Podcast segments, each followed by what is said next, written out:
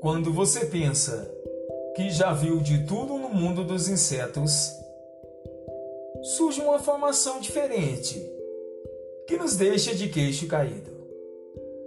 Existem algumas espécies de formigas que são chamadas de formiga pote de mel. A princípio parece estranho, mas elas apenas têm uma maneira bem diferente de guardar comida. Moradoras de locais de clima desérticos, algumas formigas vivem como potes de mel. Literalmente, após as chuvas, as plantas do deserto, chamadas efêmeras por só, surgem em período chuvoso. Produz uma rica quantidade de néctar e as formigas precisam acumular o bom alimento suficiente, sem desperdício, para sobreviverem em tempos secos. Algumas operárias são alimentadas por outras formigas, até que seu abdômen acumule de forma que enche de forma impressionante, até que não consigam mais se mover. Em alguns casos, pode alcançar o tamanho de uma uva. Depois de estarem completamente inchadas com mel, elas prendem suas garras no teto do formigueiro subterrâneo, onde se comporta como recipientes reservatório de comida. Durante os tempos secos, quando o suprimento alimentar do deserto acaba de vez, suas companheiras retornam para a colônia. Em um simples movimento em suas antenas, já é o sinal para que regurgitem o conteúdo armazenado. E todo formigueiro se alimenta com mel.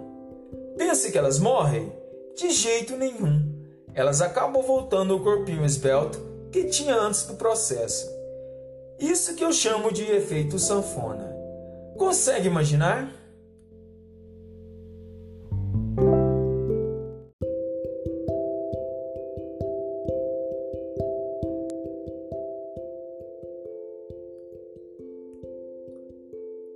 Quando você pensa que já viu de tudo no mundo dos insetos, surge uma formação diferente que nos deixa de queixo caído.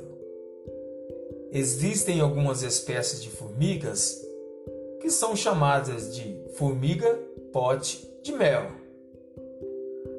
A princípio parece estranho, mas elas apenas têm uma maneira bem diferente de guardar comida. Moradoras de locais de clima desérticos, algumas formigas vivem como potes de mel.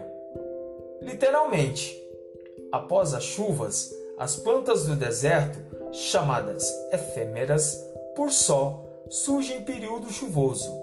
Produz uma rica quantidade de néctar e as formigas precisam acumular o bom alimento suficiente, sem desperdício, para sobreviverem em tempos secos.